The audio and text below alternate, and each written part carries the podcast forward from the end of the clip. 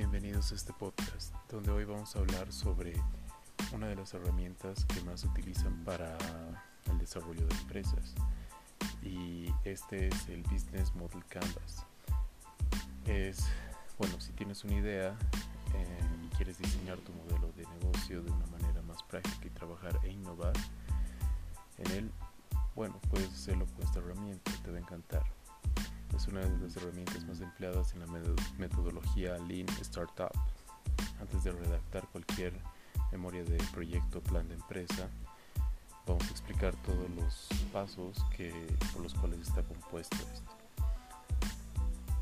Es eh, una de las mejores herramientas y a previa reflexión y análisis este modelo eh, te va a ayudar con tu negocio para que puedas dar los pasos correctos antes de empezar. Sin más que decir, vamos a ir a, los pasos y antes de eso vamos a explicar que todo todo esto está compuesto por una planilla que son tienen nueve sectores eh, en los cuales se dividen los socios clave, las actividades clave, los recursos clave, la propuesta de valor, las relaciones con clientes, los segmentos con clientes, los canales, y la eh, estructura de los costes y las fuentes de ingreso. Sin más que decir, vamos a ir a los pasos y por los cuales se compone.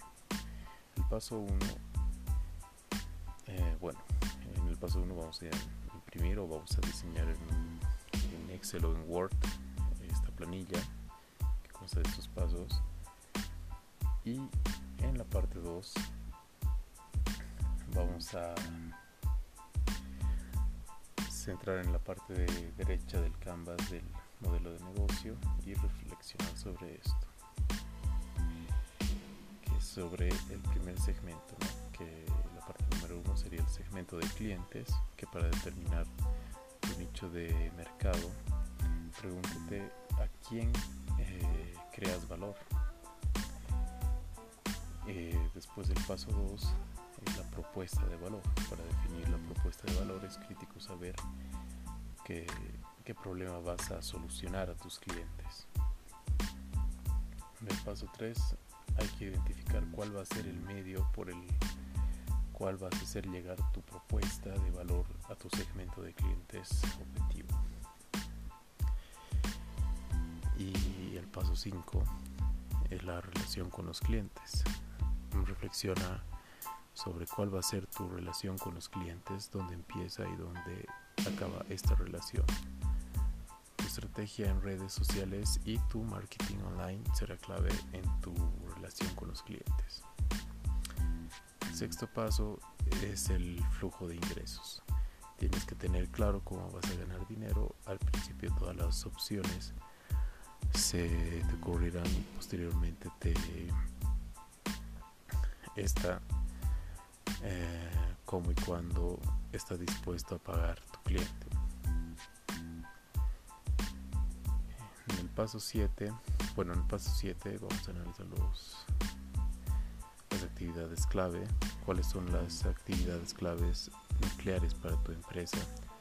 Es importante tener en claro que este bloque es así porque lo que se es a lo que se dedica la empresa.